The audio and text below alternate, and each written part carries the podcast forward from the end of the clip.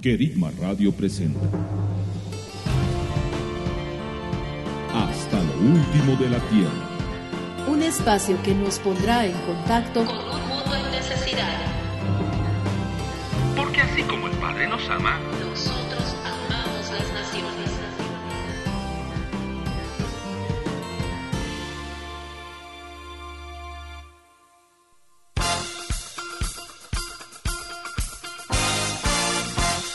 Hola, bienvenidos, yo soy Gustavo Yo soy Daniela. y juntos desde Manta, Ecuador, le enviamos un caluroso saludo a cada uno de ustedes y estaremos semana a semana a través de nuestro programa Hasta lo último de la tierra. Así es amigos, hasta lo último de la tierra. En este programa tendremos Enseñanzas, entrevistas biografías. y todo lo referente al mundo de las visiones. Daniela, presentemos juntos nuestro primer segmento. Muy bien, Gus. Con ustedes, Reenfoque. Hoy estaremos hablando del origen de las misiones. Comencemos.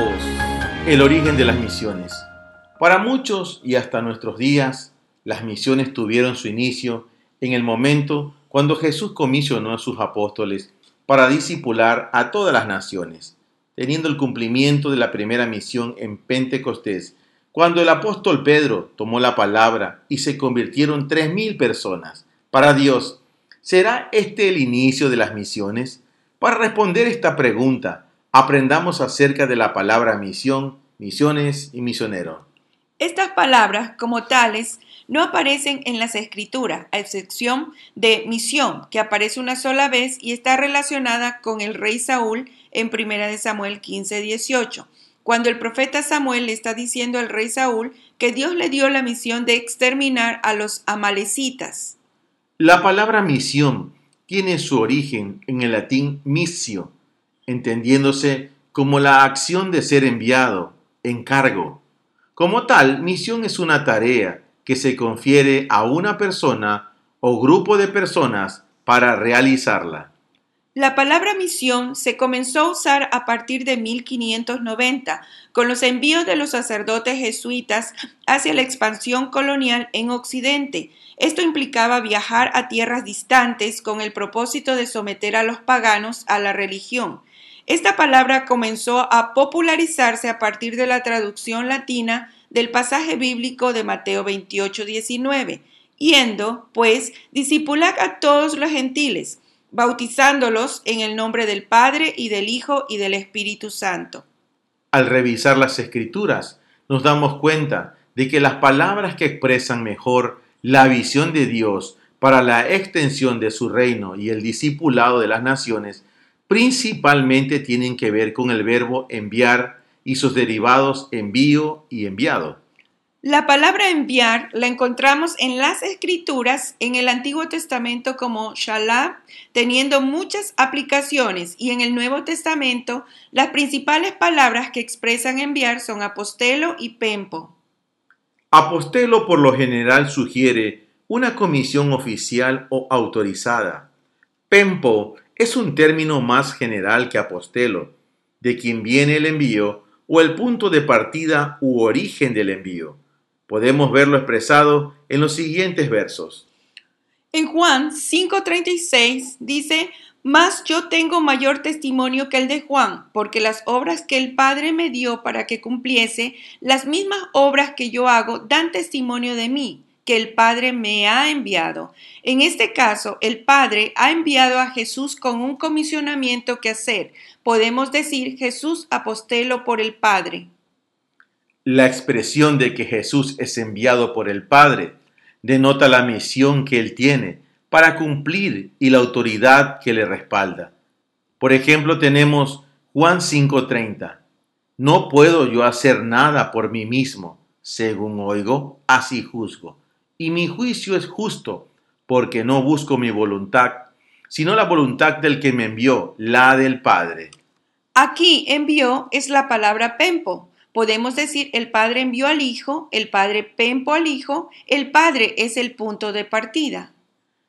Lo principal, amigos, de esta reflexión es llevarnos a entender que en sentido escritural, la palabra enviar y sus derivados, en el caso de Jesús, fue enviado por el Padre con su autoridad.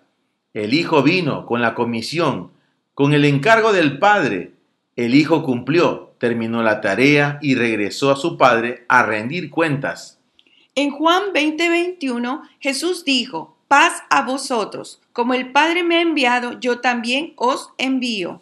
Podemos entender aquí que Jesús fue enviado por el Padre. Así también Él envía obreros con su autoridad para que realicen en su nombre la comisión, y esto involucra que se termine la obra y se retorne a dar cuentas de lo hecho al que le envió. Esto significa que la misión no nace en una persona que quiere ir a un lugar y predicar o llevar ayuda humanitaria. La misión nace en el corazón de Dios. Él tiene la comisión, Él tiene la autoridad él tiene el respaldo para la misión. Él llama a la persona y la comisiona. El enviado va, cumple la tarea y luego tiene el deber de regresar y rendir cuentas al que le envió. Así podemos decir que el origen de las misiones es Dios mismo.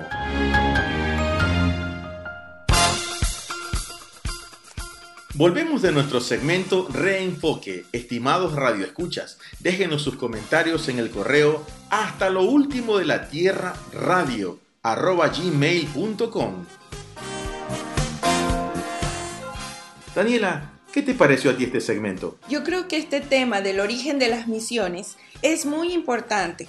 El poder entender que el origen de las misiones es el Padre mismo esto significa que la carga nace en el corazón primero del Padre y luego esa carga Él la da, la deposita en una persona y esta persona es responsable de, de recibir las instrucciones, pero el Padre es el que lo autoriza, es el que capacita a esa persona, es el que le da todo lo que necesita para ese envío.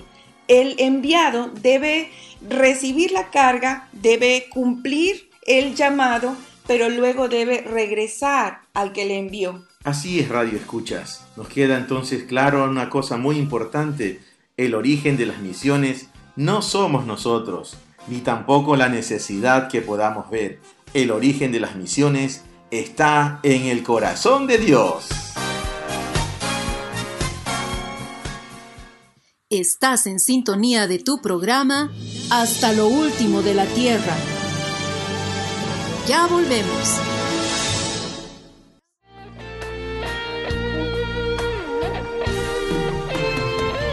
Despertando la intercesión.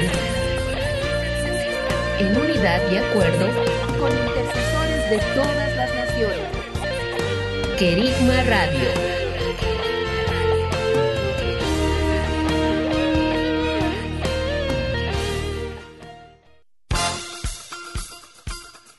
Hola, hola, hola amigos Radio Escuchas. Continuamos con la programación de este día. Daniela, ¿qué tenemos a continuación? A continuación tenemos nuestro segmento La entrevista. Gus, cuéntanos, ¿a quiénes vamos a entrevistar en este día? Hoy tenemos una pareja preciosísima, unos amigos muy especiales que decidieron servir e ir hasta lo último de la tierra. Con ustedes el segmento La entrevista.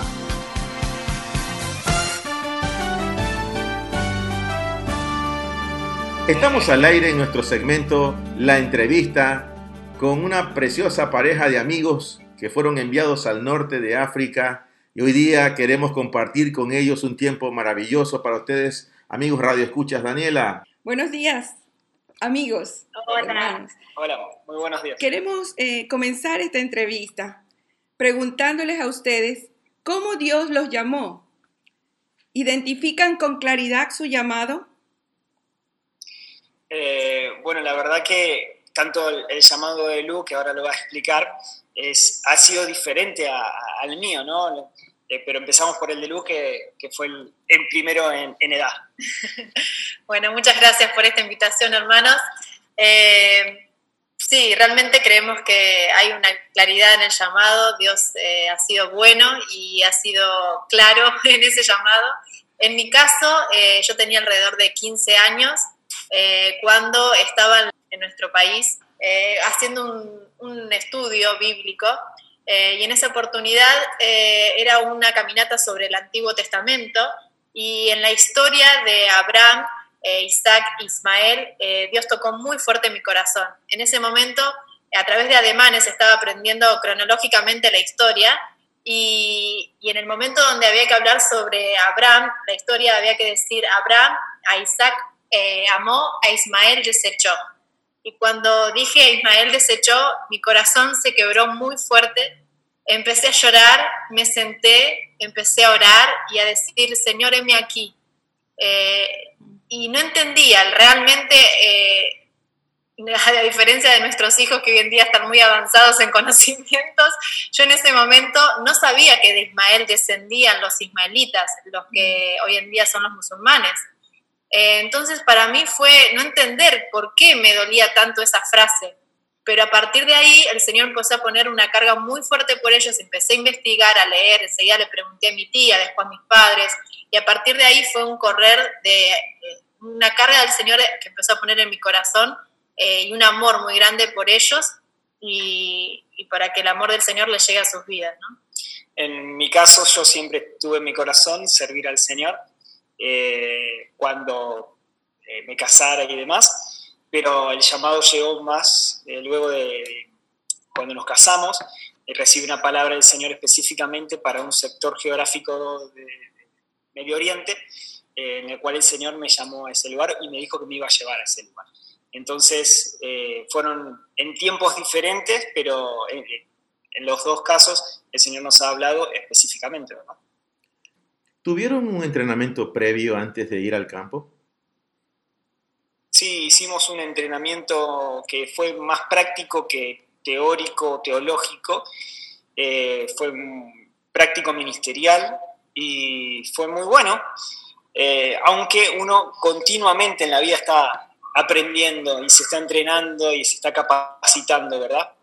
Y también, eh, por un lado, fue ese entrenamiento ministerial práctico que tuvimos antes de salir y a su vez, eh, al llegar aquí al campo, eh, la organización con la que ingresamos también tiene un entrenamiento transcultural de cuatro primeros, una etapa que dura cuatro meses y un entrenamiento donde ahí tenés que estudiar, hacer prácticas, muchas horas de lenguaje, vivir con personas de esta tierra, de esta cultura.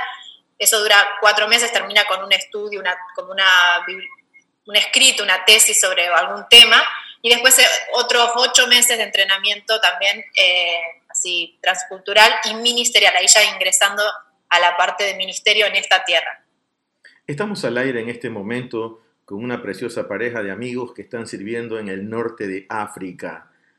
Tenemos la siguiente pregunta para ustedes. ¿Cuál ha sido su mayor desafío al llegar al campo? ¿Cuánto tiempo les tomó superarlo? ¿Cómo lo superaron? Han sido muchos los desafíos eh, y hay algunos en particular, ¿no? Hoy hablábamos con, con, mi, con mi esposa, uno en particular que fue la cultura. Cuando llegamos a este lugar, enseguida empezamos a, ver la cultura y a compararla con la nuestra.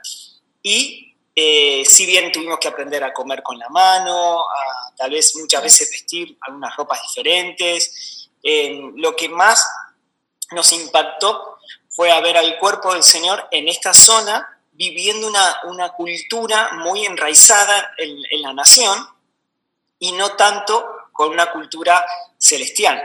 Entonces, eh, si bien hay cosas que, son transversales en toda cultura, eh, y hay cosas locales que no hay problema si uno come con la mano o si viste un tipo de ropa, pero hay otras que eh, sí están en, la cultura del Señor, del reino de los cielos, que no son negociables y que sí todo hijo debemos vivir y llevar en nuestras vidas, ¿no?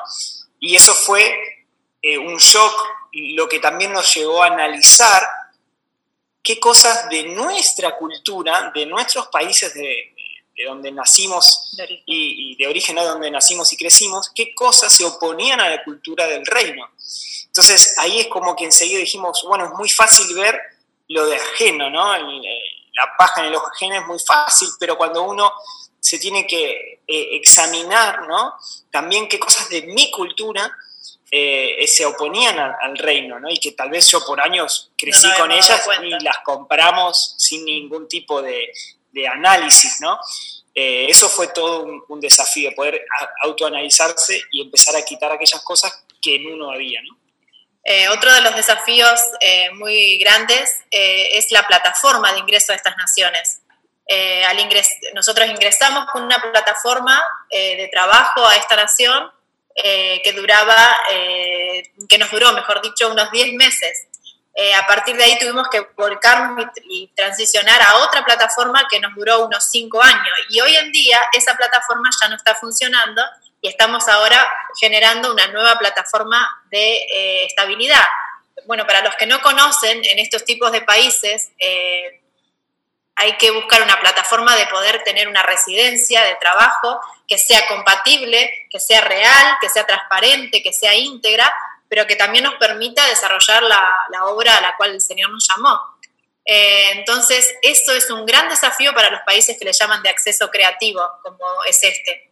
Eh, y una de las cosas que, es muy importante para poder superar esto es tener una capacidad de adaptación, de poder eh, venir con una idea, pero si el Señor en el medio o las cosas, las circunstancias cambian, tener adaptación para poder rápidamente buscar otras opciones con la guía del Señor, sabiendo escuchar eh, para cada etapa qué es lo que el Señor está queriendo, no aferrarse a las ideas que uno puede venir o, los medios que Dios te puede dar, pero son para una etapa, poder enseguida transicionar y cambiar a la siguiente según lo que el Señor nos vaya guiando.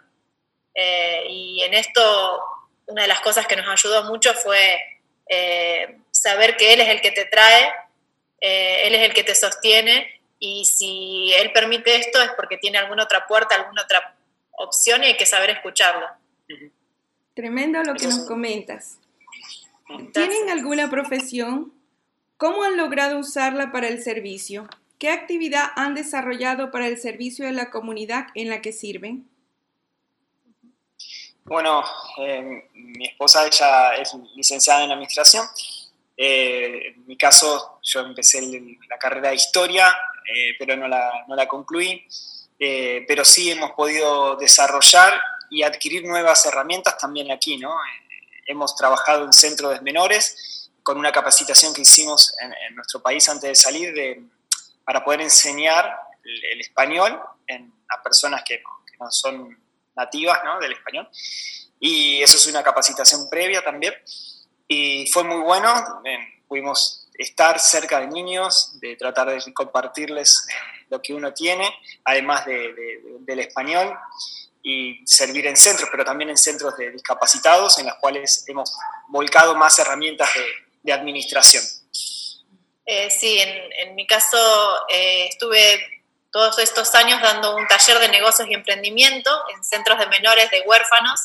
Eh, yo estaba trabajando con las chicas eh, apuntábamos a las adolescentes, a las más grandes que están más cercas a salir a, la, calle eh, y necesariamente necesitan desarrollar herramientas para insertarse socialmente nuevamente.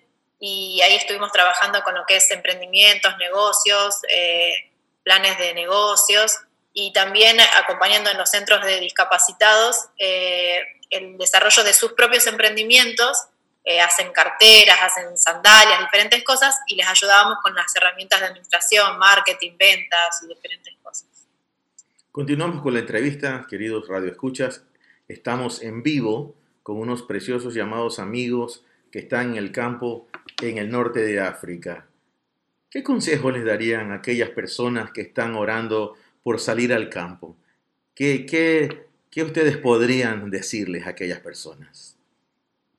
Bueno, eh, pensamos en, esta pregunta y, creemos que lo que le diríamos es que tengan fe a lo largo de todo este proceso en el cual el Señor eh, te llama, te da una palabra, sos probado en esa palabra, caminás en pos de esa palabra, se abren los, los caminos, llegás y, y entre medio hay tantas dificultades, ¿no?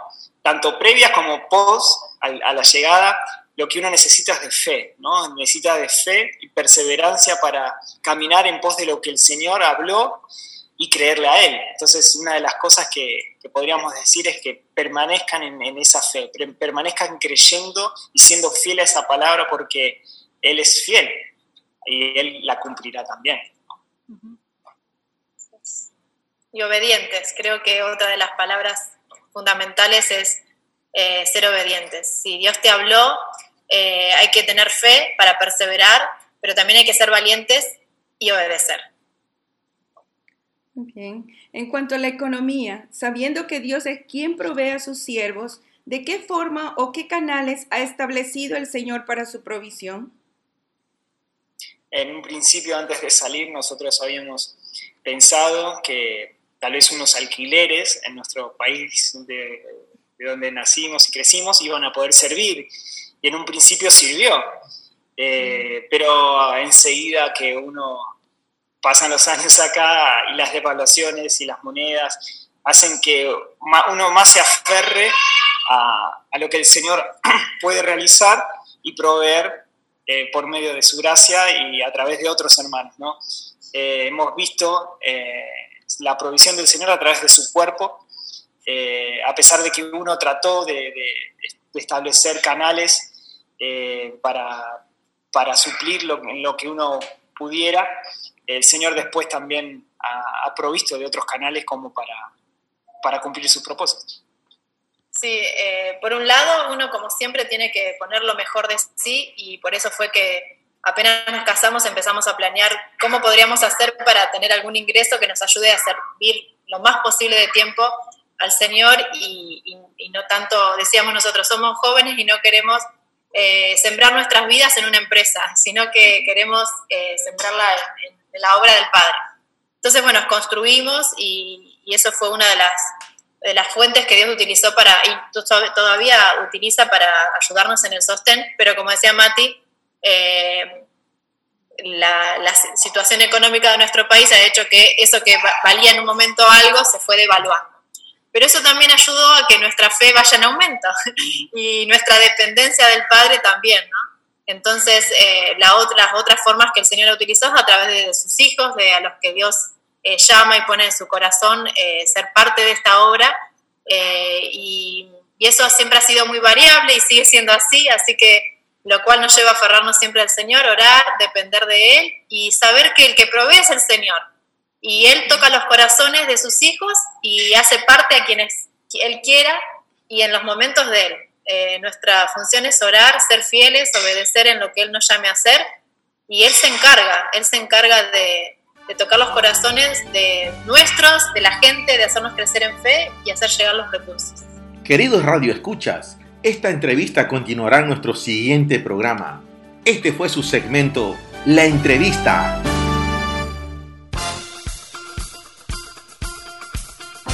Seguimos al aire con nuestra programación. A continuación tenemos nuestro segmento Noticias Actuales.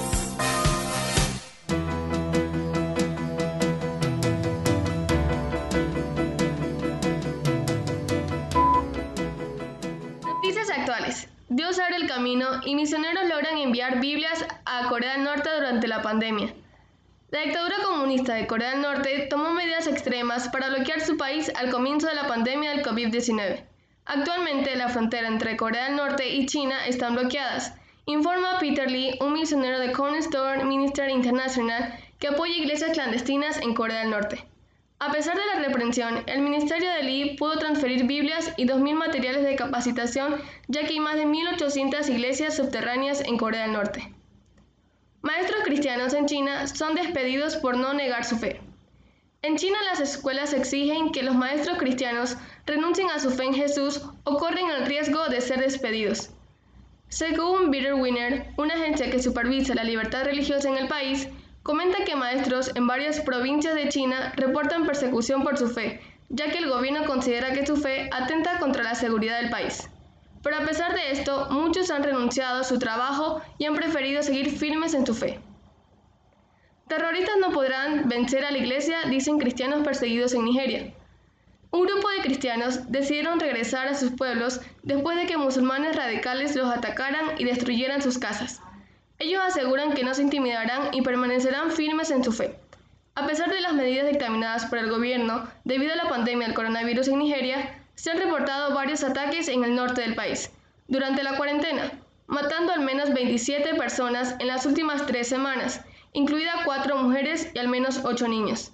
La violencia contra los cristianos en Nigeria está aumentando, pero la persecución se ha convertido en un fertilizante para el Evangelio. Los que antes eran débiles ahora son fuertes en la fe.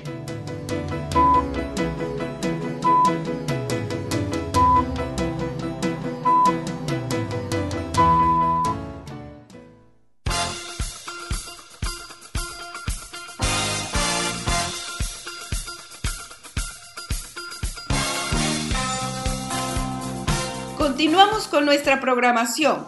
Déjenos sus comentarios en hasta lo último de la tierra radio arroba gmail.com. Gusto, has tenido experiencia en el campo misionero. Cuéntanos, ¿cómo fue esa primera vez? Mi primera experiencia en el campo de misión la recuerdo hasta el día de hoy. Fue en el norte del Perú, específicamente en la ciudad de Piura. Un viaje de misiones a corto plazo eh, fue para apoyar eh, una congregación que estaba teniendo un proyecto continental, parte de otra organización, para evangelizar esa zona del Perú. Fue muy impactante poder servir en esa zona, sobre todo zonas marginales. Pero lo que más me impactó a mí, más allá del trabajo misionero que hicimos, fue el servicio de la gente que nos recibió. Resulta que esta era la única congregación que no tenía equipos de misiones confirmados para ese proyecto. Así que cuando se enteraron de que un grupo de ecuatorianos íbamos a estar con ellos, se pusieron muy contentos y se prepararon en todos los sentidos. Y cuando digo en todos los sentidos, de verdad que así fue, con decirte que hasta prepararon un pan especial para el grupo de ecuatorianos que íbamos. Eso nos llenó de mucha emoción y de mucho gozo.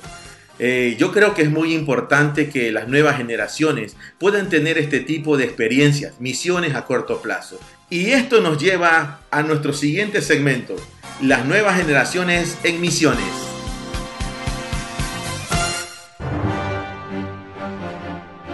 Saludos amigos, yo soy Mateo. Y yo Nathan. Y juntos queremos hablar de una nación por la cual oraremos. Pero primero, conozcamos un poco acerca de este país. Turquía, población 83 millones, capital Ankara, Moneda, liras turcas. Número de cristianos, 173.000. Religión más grande, Islam. Religión de mayor crecimiento, Islam. Grupos étnicos más grandes, turcos, kurdos, sasa kurdos, circasianos, bosniaks, georgianos, albaneses, árabes, pomacs, otros. Idioma oficial, turco. Economía, Turquía es la economía número 19 por volumen de PIB. La economía de Turquía es una mezcla entre comercio, turismo, agricultura e industria. Política. Turquía es una democracia parlamentaria y la constitución dispone que sea un Estado democrático, laico, social y de derecho. Su constitución actual fue adoptada el 7 de noviembre de 1982, después de un periodo de gobierno militar, está firmemente basada en los principios del laicismo kemalista. A pesar de que Turquía dispone de un Estado democrático, laico, social y de derecho, y por ende libertad de religión, es muy visto que aquellos convertidos al cristianismo sufren de desigualdad social, maltrato y discriminación. Muchos cristianos han sido víctimas de deportaciones y destierros, siendo obligados a dejar a sus esposas e hijos. Pasado un tiempo, al intentar regresar, se les niega rotundamente, por lo cual muchos se encuentran separados de sus familias. Las casas de los cristianos que viven en el extranjero fueron ocupadas por los musulmanes, por tanto es muy difícil recuperarlas. En 2019, miles de iraníes abandonaron el Islam y se convirtieron a Cristo en Turquía. Muchos pastores, a pesar de la discriminación que sufren, no renuncian a su testimonio en Cristo y sin temor van en busca de nuevos creyentes que entregan su vida al Señor. Turquía es uno de los países con menos pueblos alcanzados. En este momento, unidos, levantemos oración por Turquía. Padre, te pedimos por la fe de tus hijos en Turquía. Pedimos que se les dé mayor valentía en momentos de opresión. Oramos por las familias para que no sean separadas más y aquellos que han sido desterrados se les permita entrar. que las puertas se les abra para que las familias estén unidas. Oramos para que los bienes que les han quitado tus hijos en estos lugares les sean devueltos. Padre, te damos gracias por los nuevos convertidos, por aquellos que aceptaron a Cristo en su corazón y fueron más allá sin importar la presión social. Te damos gracias por la vida de estos hombres y mujeres llenos de fe, por su valentía y firmeza. Sus corazones sean guardados en ti, Señor. Oramos en el nombre del Señor Jesús. Amados, que en nuestras oraciones en esta semana esté presente Turquía. Que resplandezca tu luz, Señor, sobre Turquía. Estás en sintonía de tu programa Hasta lo último de la Tierra. Ya volvemos.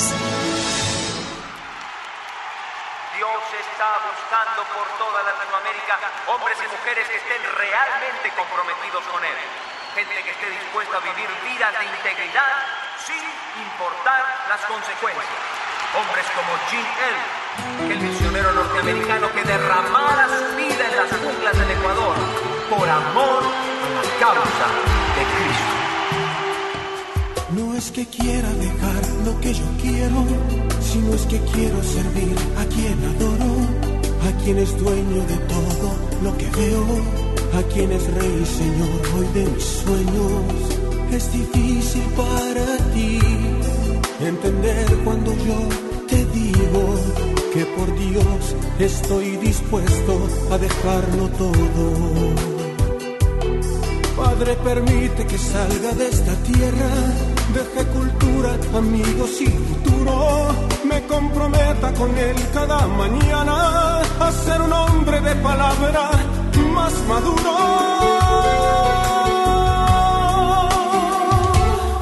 No es un tonto aquel que entrega lo que aquí no puede retener para ganar eso que nunca que nunca podrá perder. No es un tonto aquel que entrega lo que aquí no puede retener para ganar esto que nunca, que nunca podrá perder.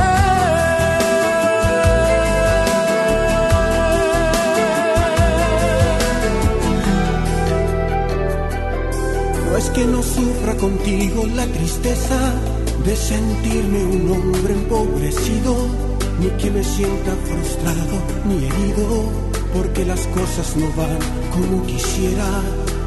Dios nos ha pedido que hagamos un sacrificio, obedeciendo su palabra cada día. Comprometidos a dejarlo todo inclusive los negocios de la vida. Dame tu mano y toma tú la mía, que la misión, querido amor, nos desafía.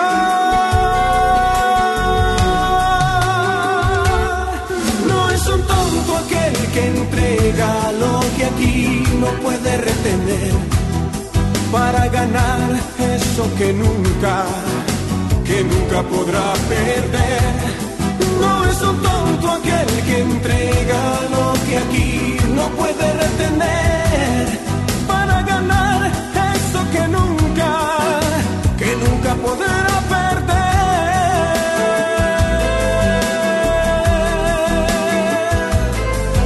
Ya no tengo ningún miedo, amigo mío. Tenía más al golpe que a la muerte sabiendo que el contacto que hoy hicimos cosechará muy buenos frutos con el tiempo. No pienses que es en vano cuando un justo está dispuesto a derramar su propia sangre por el reino.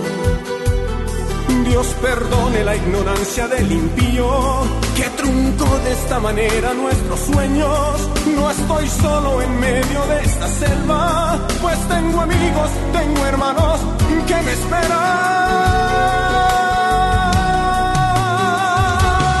No es un tonto aquel que entrega lo que aquí no puede retener oh, para ganar eso que nunca que nunca podrá perder. No, no es un tonto aquel que entrega lo que aquí no puede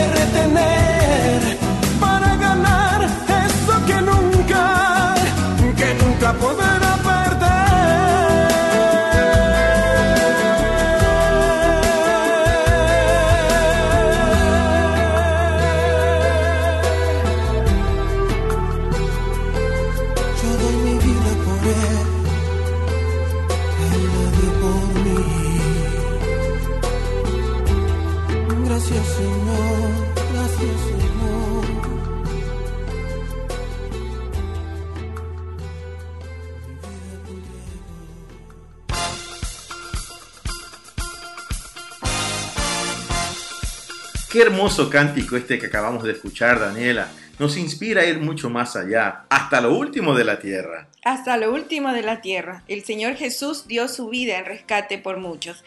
Vayamos a nuestro siguiente segmento, Sal y Luz. Vamos.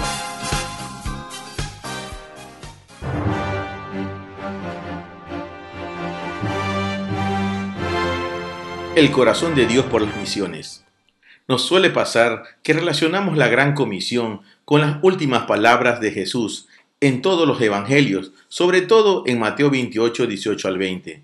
Entonces Jesús se acercó y les habló diciendo, Toda potestad me fue dada en el cielo y en la tierra. Yendo pues discipulad a todos los gentiles, bautizándolos en el nombre del Padre, y del Hijo y del Espíritu Santo, enseñándoles a guardar todas las cosas que os mandé, y he aquí, yo estoy con vosotros todos los días hasta el fin del siglo. Pero también es verdad que la Biblia entera nos revela el amor de Dios para con todo ser humano, y aún en el Antiguo Testamento encontramos la gran comisión. Revisemos juntos el texto de Isaías 66, 18 al 21. Hay varias cosas que aprender de este texto. Número uno, el Señor dice, congregaré. Isaías 16, 18. Porque yo conozco sus obras y sus pensamientos en cuanto a mí. Llegará el tiempo de congregar a todas las naciones y lenguas, y vendrán y contemplarán mi gloria. Aquí, en el texto 18, es una revelación profética de la segunda venida de Cristo. Esta vez, a razón de sus obras y pensamientos, llamará juntas a todas las naciones. No pasó esto cuando vino antes. Es decir, hay un día último. Nos consuela saber esto, pero a la vez significa que hoy es el día de ganar a hermanos, amigos, vecinos y países para Jesús. Lo segundo que encontramos en este texto es que el Señor dice, y pondré entre ellos una señal. Isaías 66, 19 dice, y haré una señal entre ellas. La señal de Isaías 66, 19 es la cruz, conocida en todo el mundo. Es la declaración más clara de amor de Dios hacia todos. Juan 3:16 nos corrobora aquello. Pero para el creyente tiene otro sentido más profundo aún. Es el calvario que empezó en Hexemaní donde Jesús en su humanidad dijo, y yendo un poco más adelante cayó sobre su rostro y orando, dijo, Oh Padre mío, si es posible, pase de mí esta copa, pero no como yo quiero, sino como tú. Mateo 26, 39. Pero no había otra manera, y por el gozo puesto delante de él, el gozo de vernos en el cielo, Jesús sufrió la cruz.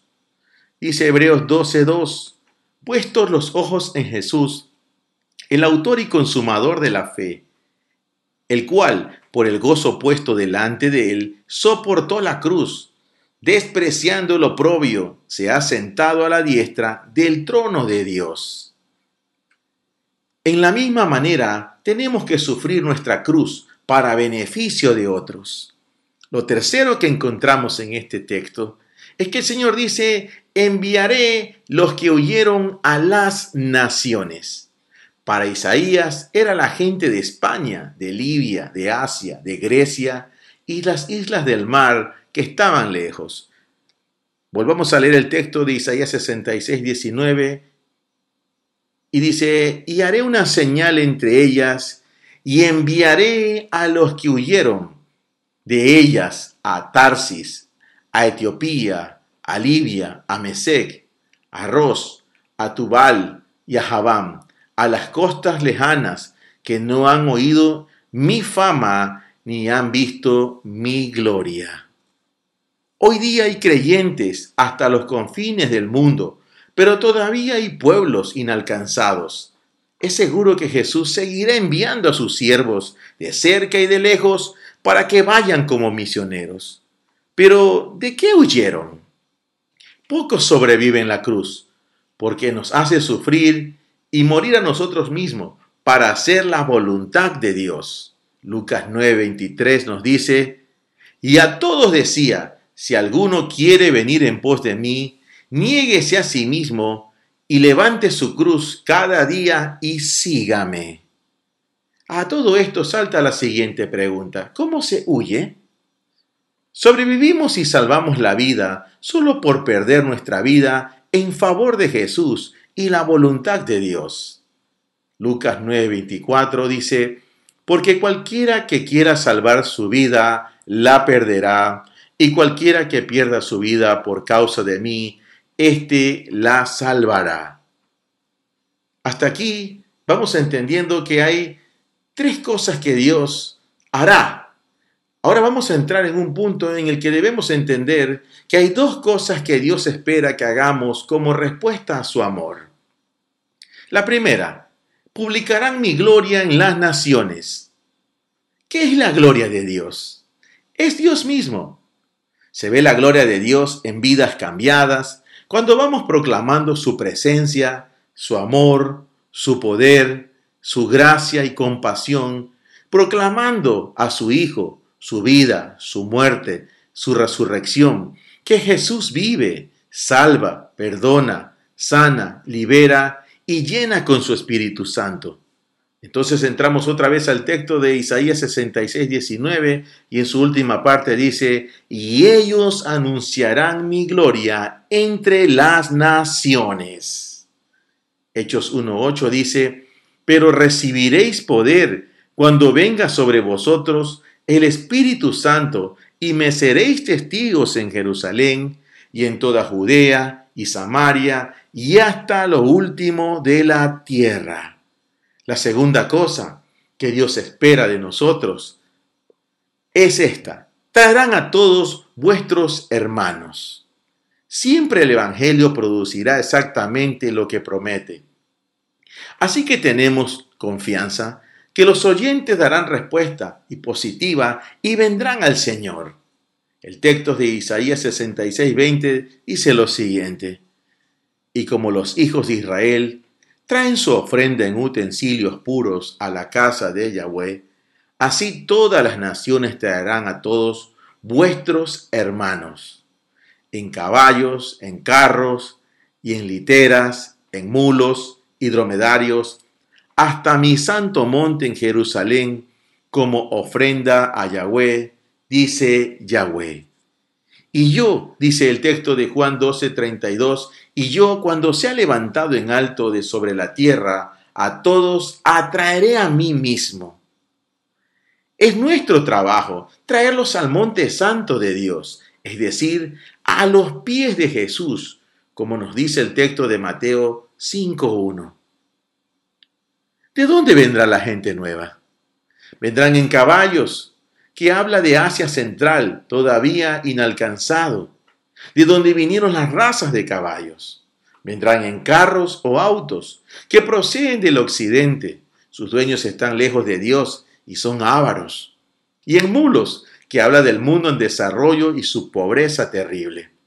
Y en camellos, que hablan del mundo árabe que se resiste y ha abrazado el Islam. Hasta aquí hemos visto tres cosas que Dios hará y Dios que nos pide hacer. Pero hay una cuarta cosa que el Señor va a hacer. Según el texto de Isaías 66, versículo 21, es el paso final en la revelación de Isaías en esta profecía. Dice así el texto, y entre ellos escogeré sacerdotes y levitas, dice Yahweh. Esta profecía se viene cumpliendo hoy en todo el mundo. Dios viene llamando hombres y mujeres de todas las culturas y trasfondos que no solo creen en Jesús, sino que dejan todo para seguirle. Quizás solo veamos un joven tosco luchando para dejar sus malos hábitos, pero Dios le elige porque a los ojos de Jesús es material crudo para confeccionar un siervo para su servicio. Marcos 1.17 nos recuerda Jesús le dijo, Venid en pos de mí, y haré que seáis pescadores de hombres. Quisiera terminar con esta anécdota. Hace años, el desconocido evangelista americano Mardoqueo Hand realizó una campaña en un pueblo. Seguro no se imaginó que un joven que se entregó a Cristo llegaría a predicar a millones en todo el mundo durante una larga vida. Ese joven se llamaba Billy Graham. Y esa noche Dios lo escogió para predicar el Evangelio del reino de los cielos. Estás en sintonía de tu programa Hasta lo último de la tierra. Ya volvemos.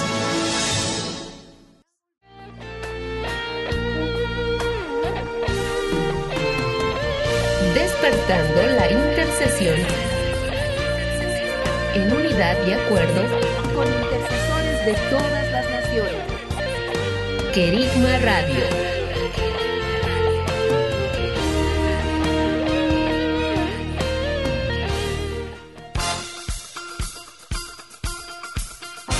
Gus, ¿qué sentirías si tu familia fuera perseguida y asesinada por no renunciar a su fe?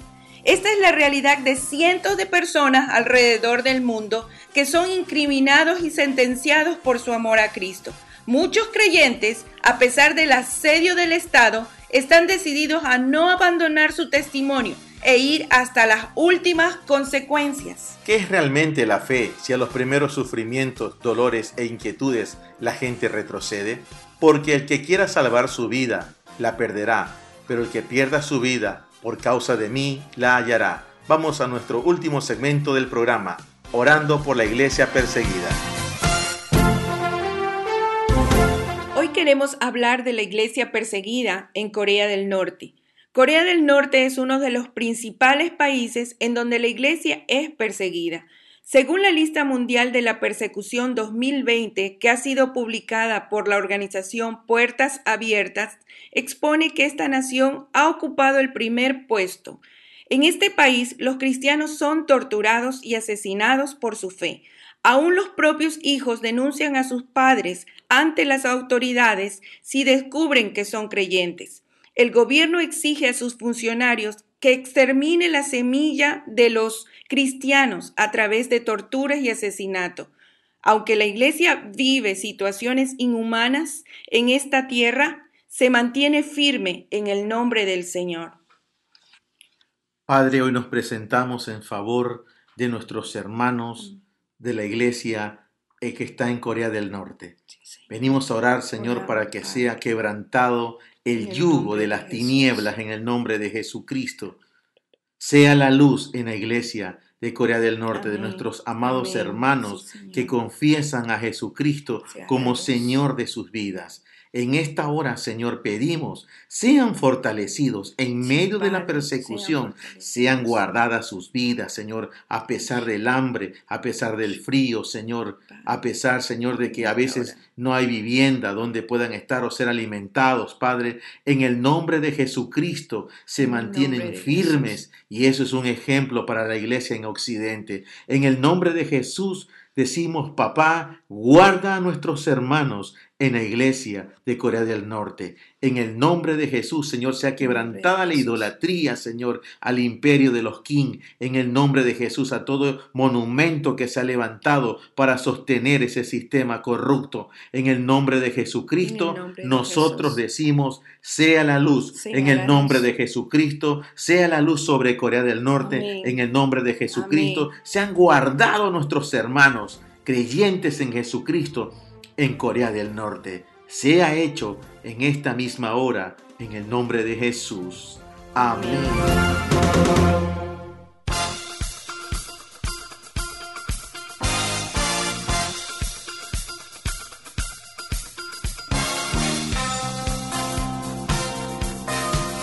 Hemos llegado al final de nuestro primer programa. Daniela, he disfrutado el poder compartir contigo este primer programa. Igualmente, Gus. Nos despedimos amigos hasta la próxima semana. Declaramos paz sobre sus vidas. Estimados radioescuchas, nos dio mucho gusto compartir con ustedes. No olviden escribirnos a hasta lo último de la tierra radio arroba gmail.com. Hasta la próxima. Hasta aquí tu programa. Hasta lo último de la tierra. Será hasta dentro de siete días.